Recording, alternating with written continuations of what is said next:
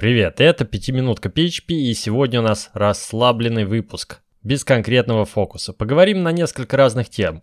Подкаст и конференция YaTalks, первые впечатления от фреймворка E3, PHP 8.1 уже близко, Tinkerbell, Mac Mini на M1, механические клавиатуры и коврик для мыши с JSON API.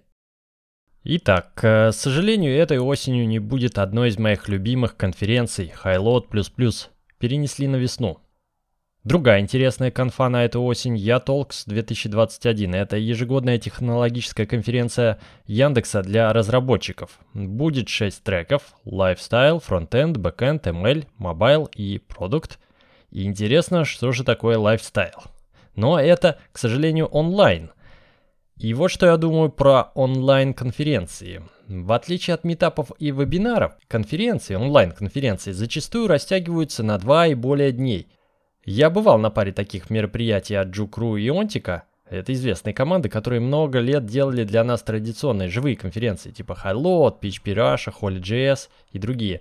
Так вот, при переходе в онлайн они попробовали накрутить разные интерактивности на своих сайтах – но, честно говоря, я быстро терял интерес ко всем этим виртуальным комнатам, стендам, ребусам, и я оставался смотреть только трансляции. Посмотрим, что получится у команды YaTalks, так как слышал позитивные отзывы в подкасте веб-стандарты, что в команде Яндекса научились таки делать именно онлайн мероприятия, в отличие от упомянутых выше Джукру и Онтика. Также ребята из Яндекса запустили подкаст – я Talks, так и называется, как и конференция. То есть активно развивают сообщество разработчиков вокруг своего бренда. Ну и это хорошо. Первый выпуск про релокацию в IT-сфере. Из России и обратно. Интересные истории тех, кто обратно. Качество звука и картинки в подкасте на высоте. Хорошо подготовились. Выпуски раз в две недели. Я подписался на ютубе. Недавно попробовал фреймворк E3.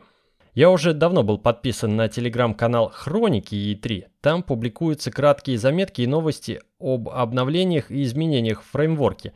Это такой э, живой ченчлог. Приятно видеть, что регулярно происходит какая-то активность. В общем, хороший канал для популяризации фреймворка, я считаю. Напомню, что сам фреймворк E3, третья версия, сейчас в фазе разработки. Нет даже альфа-версии, поэтому в реальных проектах его использовать рано – Хотя в чате E3 проскакивала информация, что есть энтузиасты, которые уже используют в продакшене. Несмотря на то, что даже альфа-версии нет, часть пакетов уже готова и по факту их можно использовать и можно собрать работающее приложение.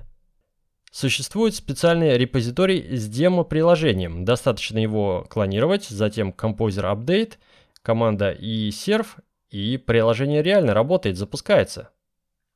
Я взял это демо и поверх него создал небольшой личный кабинет клиента с заказами и счетами. В целом код выглядит как я и ожидал. То есть аккуратная архитектура, повсюду dependency injection и принцип наименьшего удивления. Немного страшно стало от директории config, внутри которой была поддиректория packages. Это конфиги всех установленных композер пакетов, и они публикуются в этот packages в процессе установки, то есть файлы конфигов копировались из vendor в config packages. С одной стороны, благодаря этому наглядно было видно, какие параметры я могу сконфигурировать, и это интересно для исследования пакетов и их возможностей – с другой стороны, начинаются пляски с бубном, если в самом пакете поставщика конфигурация поменялась, значит надо как-то обновить файл, уже скопированный в мою директорию проекта, то ли заменить, то ли как-то смержить. И помню, на этот счет велись дискуссии в чате. В итоге недавно стратегия установки поменялась, и теперь конфиги пакетов не копируются из вендор в директорию приложения. Есть отдельная консольная команда, которая позволяет публиковать нужные конфиги выборочно. В общем, это очень интересная тема сама по себе, управление конфигами, и рекомендую почитать отдельный гист с пояснениями всех плюсов и минусов разных э, подходов, и почему в итоге в E3 пришли к такому, а не к другому. Самое же неудобное при разработке моего приложения «Личный кабинет» поверх того демо UE3 проекта было то, что документации реально мало – я прочитал весь репозиторий eSoft Docs, а вдогонку еще и весь подраздел форума на сайте eFramework.com, посвященный E3. На форуме вообще активности мало, телеграм-чат гораздо более живой. Например, решил попробовать пакет и DataView, который не имеет документации, но имеет краткое описание в README и тесты. И на первый взгляд судя по тому, что я увидел в тестах, в Redmi он дает искомую мне функциональность просмотра списка записей и карточки. Но в чате ответили, что этот пакет ждет большой рефакторинг, так что лучше на него пока не смотреть. Короче, E3 понравился, грамотный фреймворк, разработка идет, канал Хроники E3 радует новостями, жду стабильный релиз.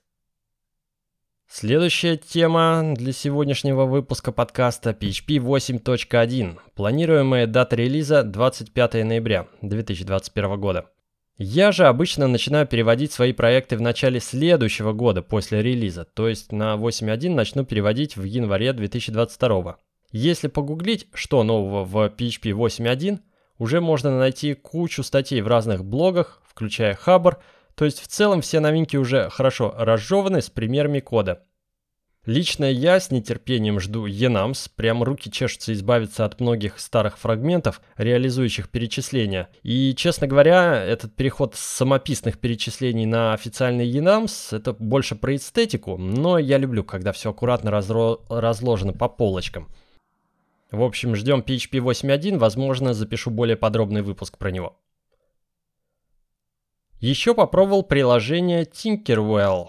Уже писал об этом немного в Твиттере. Это что-то типа REPL, то есть можно писать PHP-код, а, запускать его и тут же наблюдать результат выполнения. Tinkerwell становится интересным в комплекте с Laravel проектом, когда хочется поэкспериментировать с выполнением того или иного кода, требующего все обвязки в виде фреймворка. Например, запустить хитрые выборки Eloquent моделей и посмотреть на результат. В Laravel есть готовая команда Artisan Tinker, но она выполняется в консоли, где не очень удобно редактировать код. Также есть плагин Tinkerwell для PHP Storm. Вот это вообще идеально, поскольку м, редактировать код непосредственно в PHP Storm, прям с подсветкой, с автодополнением и тут же его запускать, очень удобно. Оригинальное же приложение Tinkerwell это Electron, Electron приложение. И в нем примитивненький редактор кода, на лендинге одной из фишек Tinkerwell указана возможность выполнить код на продакшн без необходимости менять какие-либо файлы на сервере. Вот несколько интересных сценариев использования, которые описаны в блоге разработчика. Например, получить результирующий SQL запрос из Query Builder, экспорт данных из Eloquent моделей в CSV, изменение пароля пользователя, отправка e-mail, отправка HTTP запросов, используя все удобства класса HTTP из Laravel. Я сам еще пока не нашел для себя практических случаев применения именно на продакшене запуска какого-то кода, но в принципе звучит интересно. Следующая новость. В качестве рабочей машины я переехал на Mac Mini на процессоре M1. Перед этим читал, что для типичной PHP разработки процессор M1 уже подходит, и спустя месяц собственного опыта могу это подтвердить. PHP установилась Homebrew, все необходимые расширения работают, Xdebug работает, MySQL установил официальным инсталлятором с сайта MySQL, все окей. Остальные инструменты тоже без проблем. PHP Storm, Table+, Docker, Ansible, Node.js. Также я пересел на механическую клавиатуру. Попробовал несколько видов свечей. MX Cherry красные, коричневые, синие. Лично для меня синие оказались самые интересные. Клавиатуры Warmila и Keychron. В планах же попробовать раздельную клавиатуру типа Kinesis Freestyle. Вообще механические клавиатуры это целый отдельный интересный мир. Дальше забавы ради купил коврик для мыши с подсветкой. Коврик подключается по USB и к нему идет софт для настройки этой самой подсветки. И уже после покупки обнаружил, что софт интересный. Оказывается, он поднимает веб-сервер и имеет API. То есть можно управлять подсветкой с помощью отправки JSON по HTTP прямо на коврик. Ну, вернее, на софт, который управляет ковриком. Дальше дело фантазии. Например, упал билд на CI, коврик загорелся красным. Такой вот киберпанк. Модель SteelSeries QCK Prism Cloth. Ну и под конец анекдот. За какой клуб болеют Бекхэм и Фронтхэм? За Фулхэм. Ну все, услышимся в следующем выпуске.